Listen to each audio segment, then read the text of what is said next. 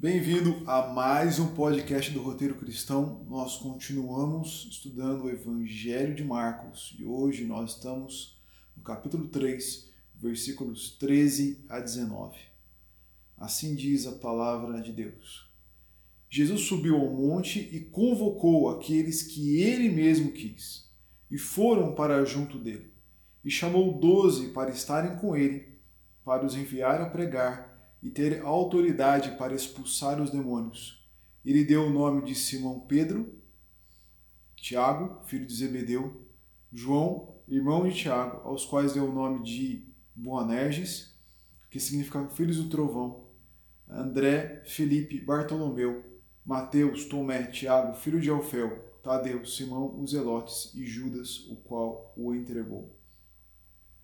Certa vez eu e um outro pastor fomos visitar uma mulher e nós ouvimos dela que ela foi batizada pelo seu filho, que é pastor numa outra região do nosso país. Mas ficou muito claro para a gente que essa mulher não sabia nem por que tinha sido batizada. Ela não lia a Bíblia, não orava, ela apenas foi batizada porque seu filho era pastor e ela queria agradar o seu filho. Há muitas pessoas que dizem seguir Jesus, mas que não sabem o que de fato é seguir Jesus. Muitas pessoas que já foram batizadas em igrejas, mas não sabem o que é ser de fato um discípulo de Jesus. Não conhecem os seus mandamentos, não sabem o que fazer para a glória de Jesus. Há pessoas que acham, por exemplo, que seguir Jesus é apenas seguir o seu exemplo moral, sem se preocupar com a sua missão ou sem crer naquilo que ele prega eu morei com uma pessoa que pensava isso, né? Ele era de uma religião que não acreditava na morte e ressurreição de Jesus para trazer perdão aos nossos pecados e nem vida eterna. Ele achava que Jesus era apenas alguém que morreu pela injustiça da sociedade. E perguntando então para ele, ele disse: Eu sou seguidor de Jesus. Eu falei: Como? Ah, eu sigo Jesus como no seu exemplo. E como eu falei né, no episódio passado, muitas pessoas acham que por seguir o amor que Jesus prega, estão seguindo Jesus de fato. E não entendem então o que é ser um discípulo de Jesus, alguém que segue Jesus.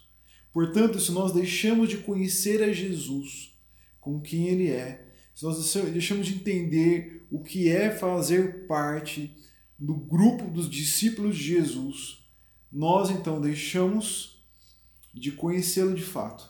Nós deixamos de ser usados por ele na sua obra, na sua missão, que é trazer o reino de Deus a este mundo, como nós vimos no episódio anterior desse podcast. O texto que vem antes do texto que nós estamos vendo hoje. Então, Jesus nos chama para sermos o seu povo e isso tem implicações para a nossa vida. Jesus nos chama então para sermos o seu povo. Ele sobe ao monte e convoca para si aqueles discípulos que ele mesmo quis. E esses discípulos vão para junto dele. Perceba que Jesus escolhe os discípulos segundo a sua própria vontade.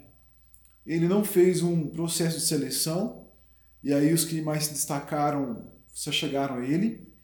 Ele não fez uma entrevista de emprego, ele baseou sua decisão apenas na sua própria vontade. E nós não temos nenhuma outra característica que mostre dignidade, valor, merecimento por parte dos discípulos. Aliás, nós veremos em todo o Evangelho de Marcos que eles são tudo menos merecedores de fazer parte do grupo dos discípulos de Jesus. Deus nos escolhe pela sua graça, pelo seu amor e sem nenhum mérito nosso, para que toda a glória seja dele e não nossa. Paulo fala sobre isso em primeira carta de Paulo aos Coríntios, no capítulo 1, ele diz: Atentem vocês coríntios aí para a situação de vocês quando vocês foram chamados por Deus.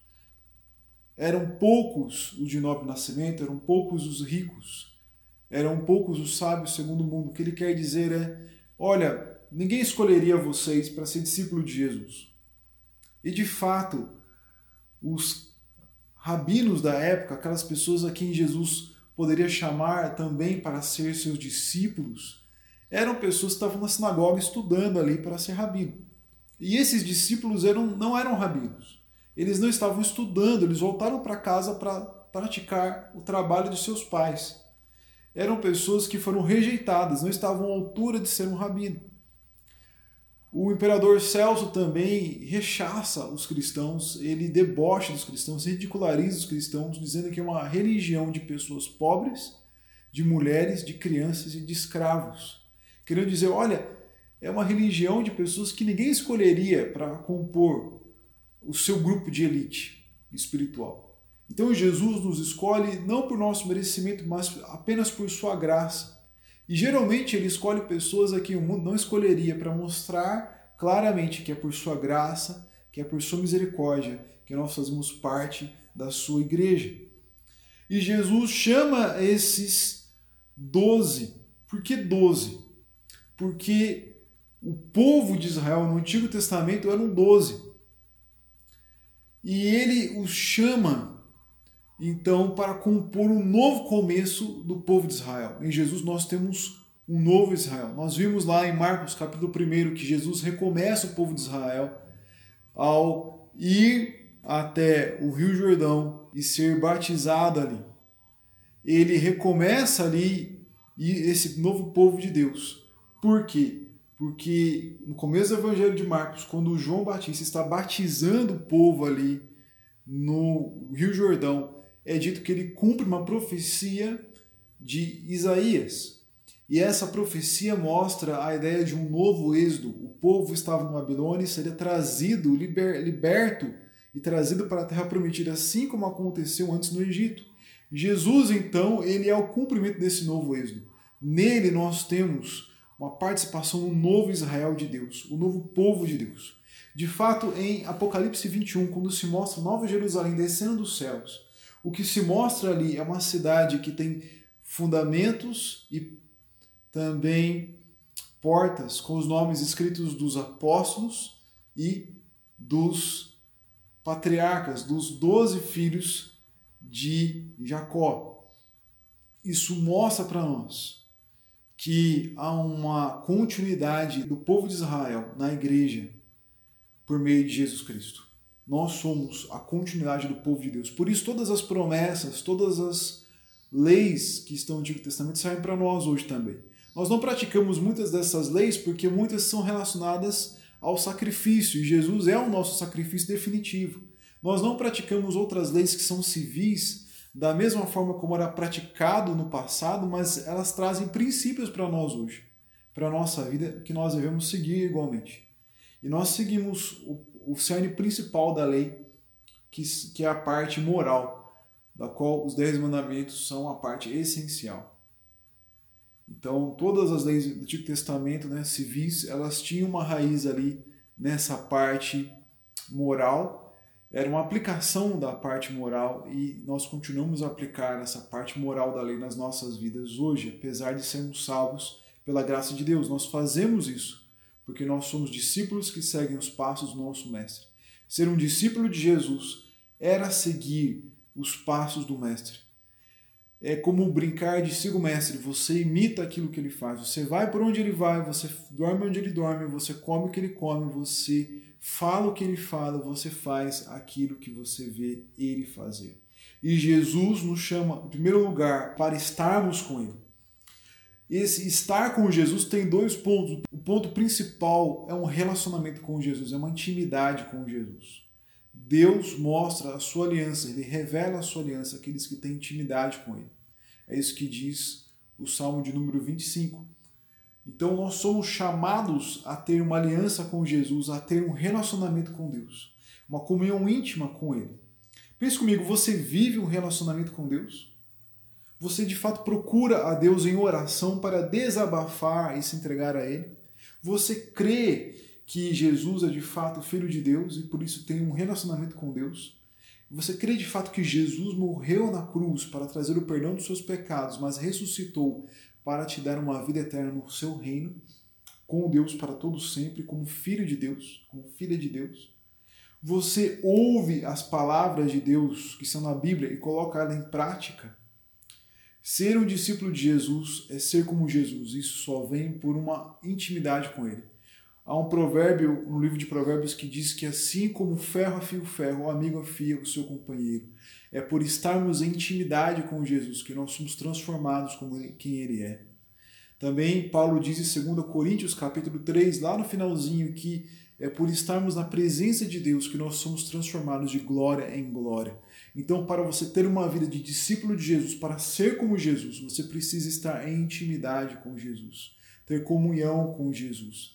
Deus nos deu modos de estarmos em comunhão com Ele, de passarmos tempo com Ele, que são a Sua palavra, a oração, o culto a Deus. São coisas importantes para nós estarmos na presença de Deus. Pratique então essas coisas. Leia a palavra de Deus todos os dias.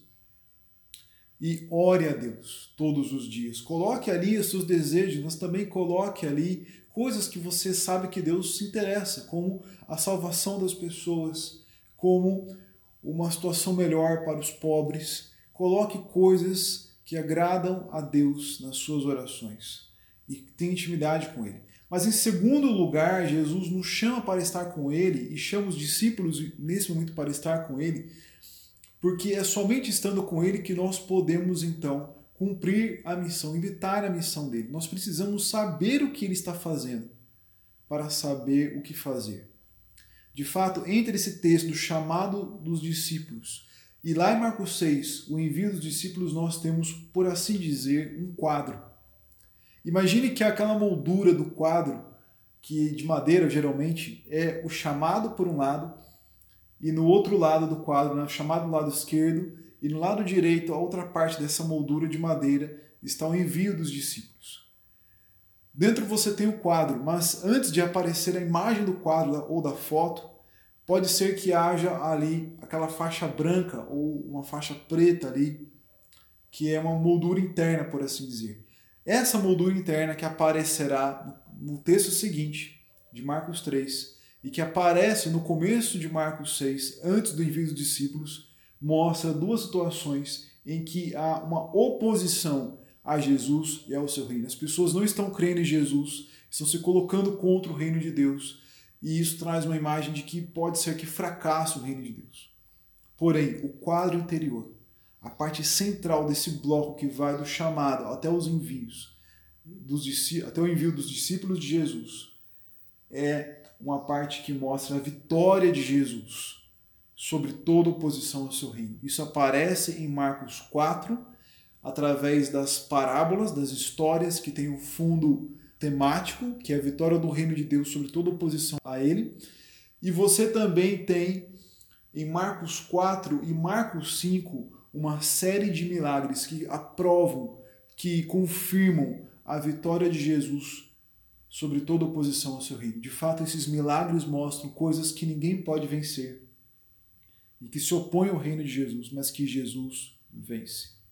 Então, os discípulos precisam estar com Jesus para saber que há oposição sim, que há oposição sim, mas que Jesus pode vencer toda oposição, que o reino de Deus veio para ficar, vencerá toda oposição, e isso nos dá fé, nos dá a garantia e nos dá a possibilidade de pregarmos o reino de Deus com força, com entusiasmo, com esperança e pregarmos até vermos o resultado final, que é a salvação de muitas pessoas.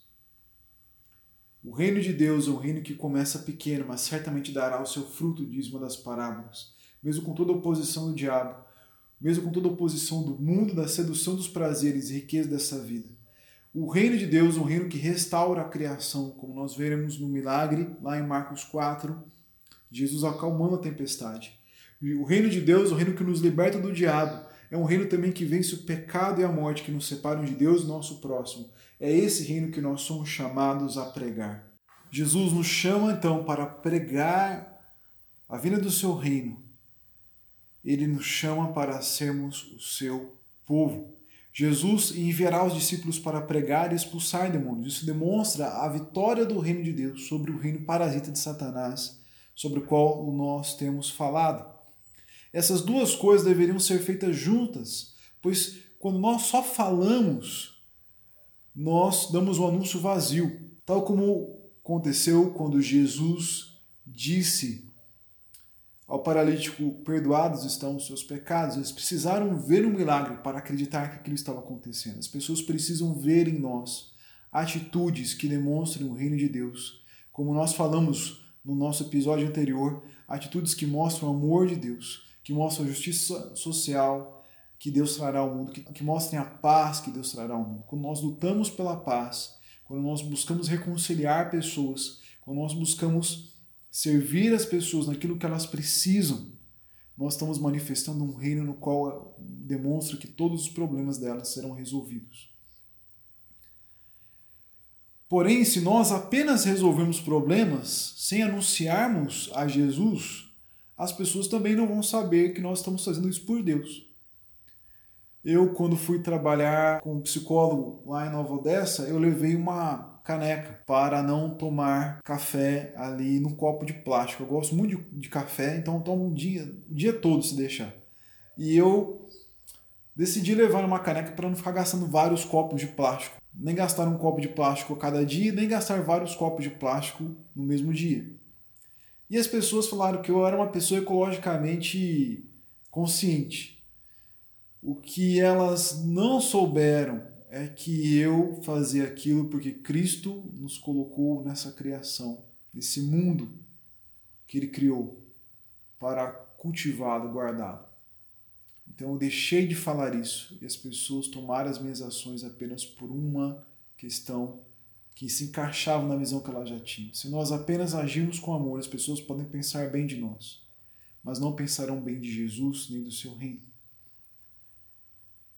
De fato, o que acontece no texto seguinte é que Jesus ele passa a ser criticado e blasfemado por expulsar demônios. Os fariseus começam a dizer que Jesus expulsa demônios por estar possuído pelo principal deles, Satanás.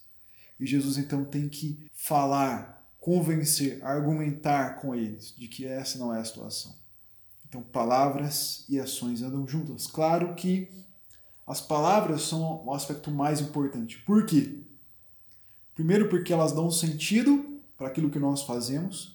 Em segundo lugar, porque só nós poderemos falar para as pessoas. Deus pode usar várias pessoas de diversas religiões, ele usa para fazer o bem ao ser humano. Mas só nós temos a palavra de Deus para anunciarmos. Porém, eu acredito que são pouquíssimas as vezes que nós teremos que escolher entre fazer e falar. Geralmente dá para fazer as duas coisas. Façamos as duas coisas. Apenas quando não for possível, o que eu acho raríssimo de acontecer é que nós damos preferência então somente a falar. Como que nós podemos fazer isso? Jesus ele nos encheu com o Espírito Santo. No episódio que nós falamos sobre o batismo de Jesus e sobre o Espírito Santo, logo no começo ali do Evangelho de Marcos, eu disse que a crença da época que o Messias seria cheio do Espírito Santo para batizar outros com o Espírito Santo. Jesus foi batizado com o Espírito Santo lá em Marcos capítulo 1. Ele está cheio do Espírito Santo. Ele se defende no texto seguinte dizendo que o que está nele para expulsar demônios é o Espírito Santo né? porque apesar de Jesus ser o próprio Deus, ter autoridade e poder para fazer isso pelo seu próprio nome, como ele faz, ele também faz isso com o apoio do Espírito Santo. Não porque ele precise, mas porque ele faz parte da Trindade e porque eles fazem tudo juntos e também, em segundo lugar, porque nós seremos cheios do Espírito Santo para ter autoridade de expulsar demônios e anunciar também a palavra de Deus. Em Atos 2, então, nós vemos que no Pentecostes, a igreja batizada com o Espírito Santo de uma vez por todas, aqui não é um modelo para acontecer de novo hoje em dia, da mesma forma que houve com falar em línguas, aquilo é apenas uma situação específica, única, porque quando Pedro tenta convencer os judeus sobre por que Cornélio, né, um gentil, pôde ser batizado, ele diz que Cornélio e seus companheiros falaram em línguas como os judeus falaram no princípio.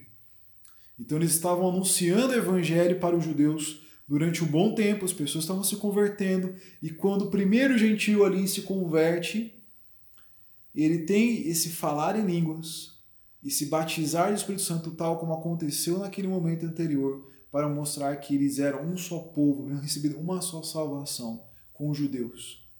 Mas os judeus não estavam sendo batizados no Espírito Santo com uma amostra visível do falar em línguas. Estavam sendo batizados com o Espírito Santo como todo crente é batizado com o Espírito Santo no momento da sua conversão, tal como aconteceu com Cornélio em Atos capítulo 10. Mas, como Pedro diz em Atos capítulo 11, isso havia acontecido de forma visível, no falar línguas, para todos os discípulos apenas no princípio, ali em Atos capítulo 2. Nós somos cheios do Espírito Santo, então, para anunciarmos o Evangelho de Jesus e mostrarmos que Jesus nos chama para sermos o seu povo, para fazermos parte do seu reino. E Jesus dá novos nomes aos doze que ele chama ali.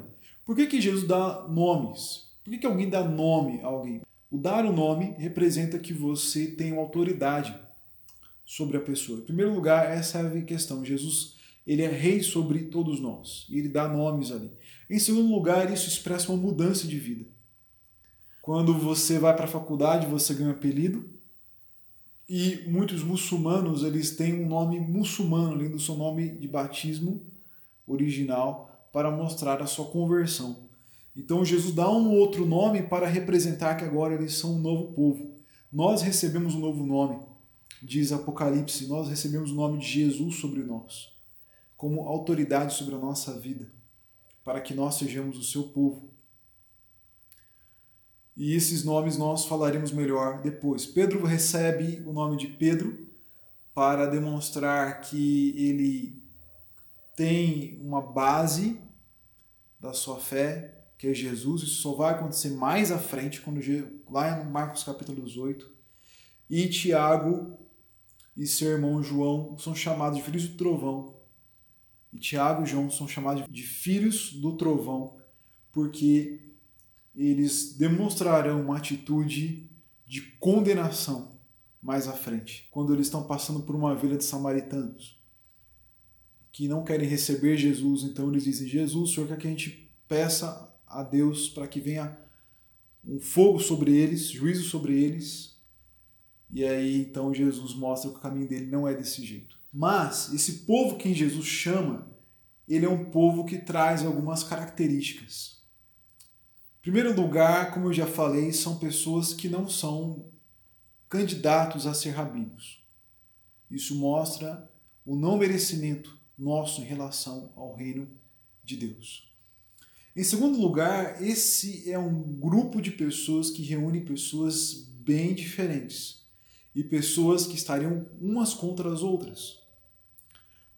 Por exemplo, você tem nesse grupo aquele cobrador de impostos que algumas vezes é chamado de Levi, outras de Mateus, e que era então visto como um traidor do povo. Mas no mesmo grupo você tem um sujeito chamado Simão, que ele é um zelote. O que, que era um zelote? Um zelote era quase que um cara da Farc daquela época, né? um terrorista daquela época, por assim dizer, né? um, um revolucionário daquela época.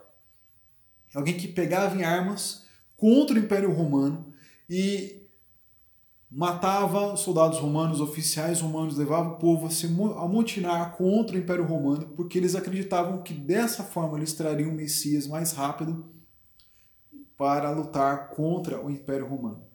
Eles eram então como revolucionários, né?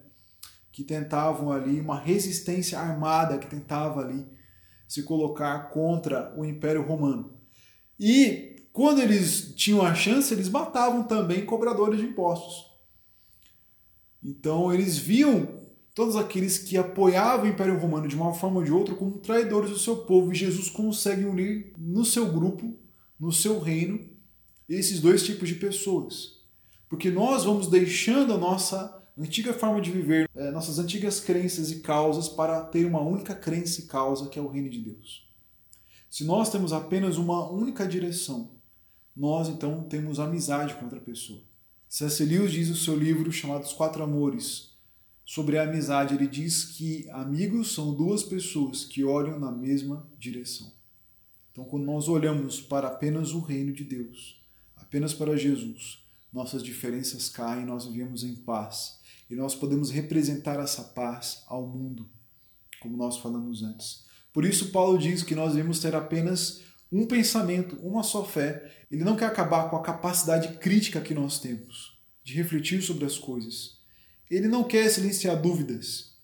O que ele quer é que nós representemos a paz que Cristo traz ao mundo por ser o nosso único Senhor e Salvador.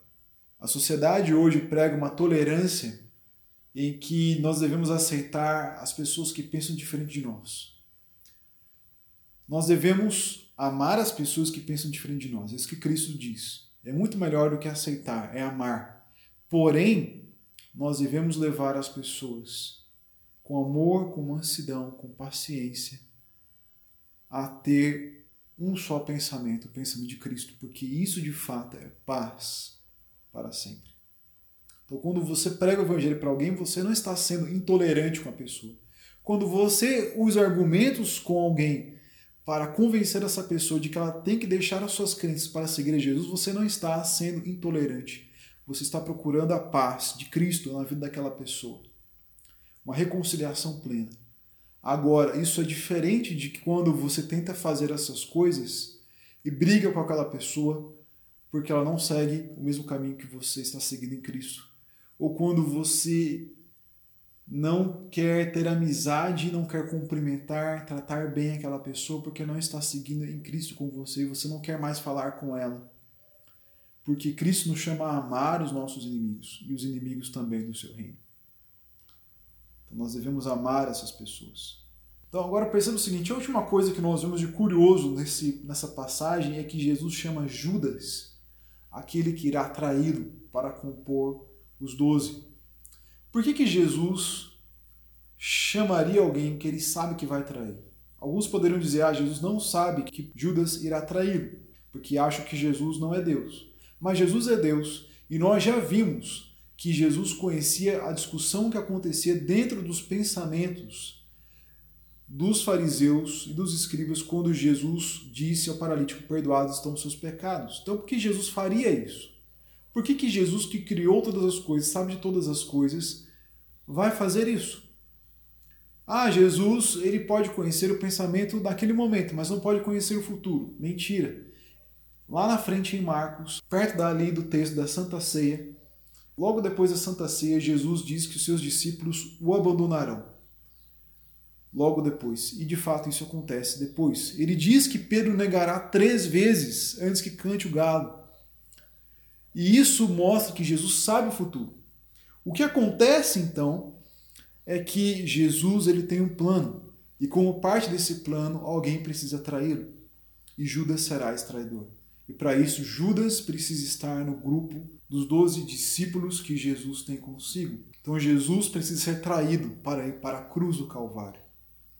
Isso faz parte do plano de Deus. Jesus não morreu como vítima das circunstâncias, como disse aquele companheiro de república que eu tinha.